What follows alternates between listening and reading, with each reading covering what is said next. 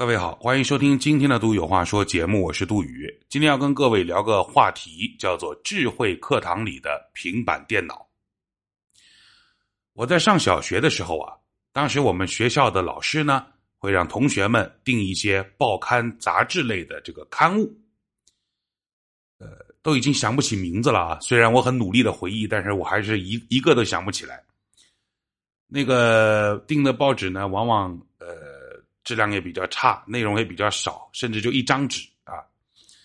一般要求学生订的时候，怎么订呢？都是每个同学发一张表格，这个表格里面有各种各样的报刊杂志，有好多。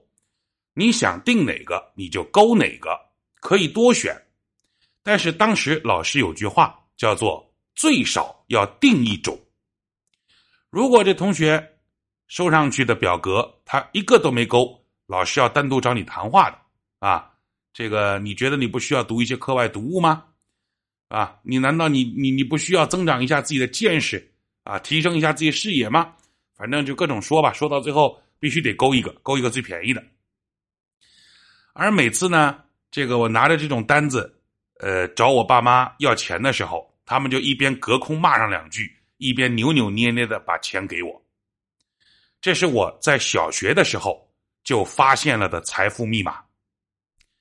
后来因为想着攒钱买套学校门口路边摊卖的那种塑料的奥特曼英雄大全，一个塑料的塑封盒里面有十几个奥特曼，什么泰罗啊，这个那个那个这个有好多啊，塑料的。现在想想质感也很差，所以当时啊，哎呀，每天晚上想的睡不着觉啊，就挖空心思的搞钱。那一个小学生能有什么办法搞钱呢？后来我我就抓到这个财富密码，我就谎称学校要订报，学校又要订报，学校老要订报，然后跟我父母一起骂，骂完之后美滋滋的从我父母那儿把钱骗过来，就用这个理由啊，大概三个多月吧，从我爸妈那儿骗了三十多块钱出来，买回那套奥特曼的时候，那个激动的心情，其实我现在想想我都还记得。彻夜难眠，夜不能寐。再后来，学校开家长会，然后我妈呢就单独找老师，委婉的提出来，想和老师商榷一下，是不是最近学校给孩子们订的课外读物有点多？没有其他意思啊，就是怕孩子来不及看完。那这事儿我不就穿帮了吗？我记得那一年，我反反复复的被我爸妈打了好多次。不管因为啥事儿被打，每次挨揍时，这件事情就得被他们拿出来复习一遍。这是我小时候的财富密码的经历啊。在海南美丽的万泉河畔，有一所中学叫做海贵学校。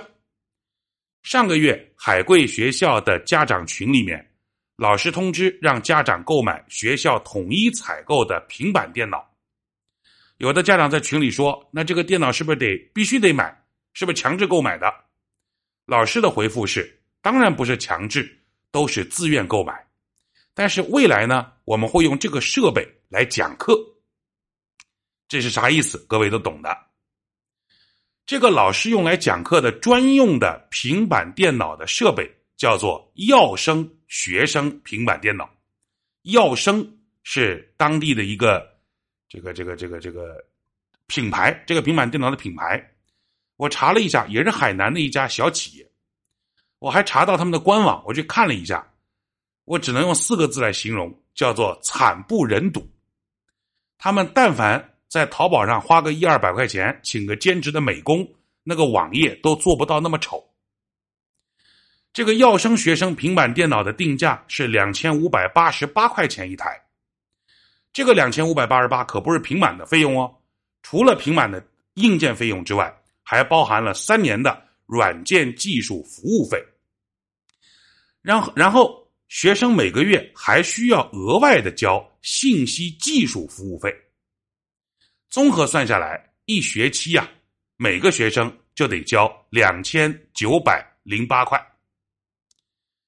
校方的领导说，之前。我们学校和这个耀生专门做什么智慧课堂的，这家公司合作了两年，设立了智慧课堂实验班。可是我们之间的合作去年年底就结束了。但是官方合作结束之后，注意下面这句话啊，校领导说，依然有很多老师和班级想要和药生继续合作。所以这个药生公司就在他们学校门口设立了一个服务点，距离这所学校呢两百米。要我说，校方这个领导说话的水平非常高。你看，他说的是我们之前有合作，合作两年啊，然后合作期满之后，老师和班级还想跟他合作，这话啥意思啊？翻译成听得懂的人话就是，这事儿和我学校没啥关系。老师的个人行为，班级的个体行为跟学校没关系，学校可没组织批量购买哦。只是这届家长不太好管，有些人就把这个事儿捅到了当地的教育局，捅到了网上，然后当地教育局就介入调查了。再然后，药生就决定给家长退货退钱。可是人家退货的理由也特别牛，一点都不怂啊！药生怎么说的？他说：“因为全球芯片缺货。”我们的产品采购不到那么多，所以我们退钱。我不是迫于压力哦，我不是承认自己之前做的不对哦，我是买不到芯片，做不出这些平板，所以呢满足不了大家需求，产能不足啊，那怎么办？这个我只能对吧？退你钱，以前以以前买的呢，拿过来，拿过来，我可以给你退货。没想到我们。被美国卡芯片卡脖子这个事情，已经伤害到我们小学生智慧课堂的开展了。这一定是美国人的阴谋。今年开学的时候，浙江嘉兴实验初级中学的家长收到了一份来自学校的平板互动实验教学实验班，这个开这个班的告家长书。这份文件里面明确了学校会以是否购买平板电脑在内的。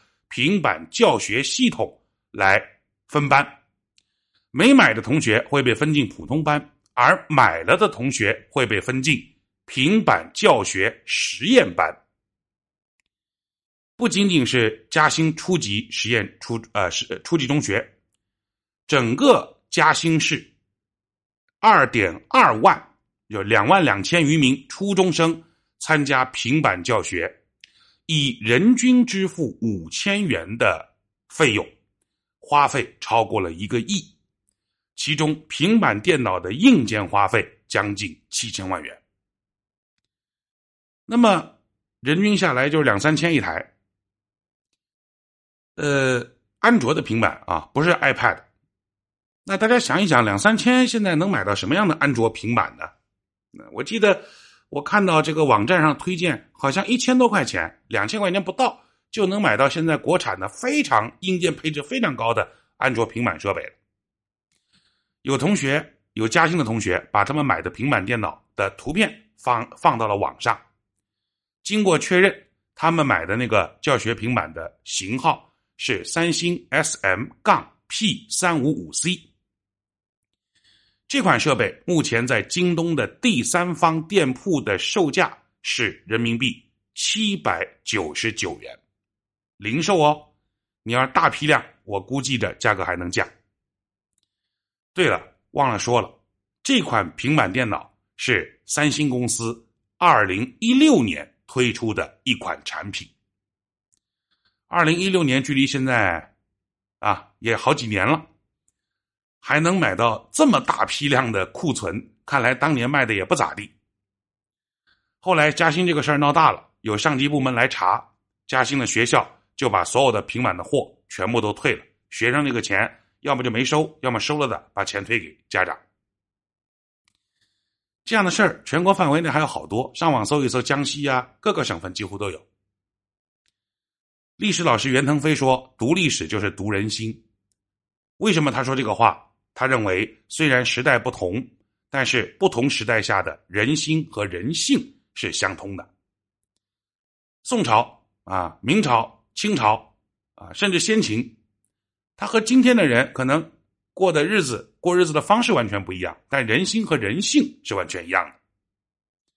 我们小时候，我们小时候上学的时候，订的什么校刊、校报、校服、牛奶、教辅书、磁带、复读机，这些东西到了今天，虽然换了个名头和内容，但其实一样都没少。今儿都有话说，就说这么多。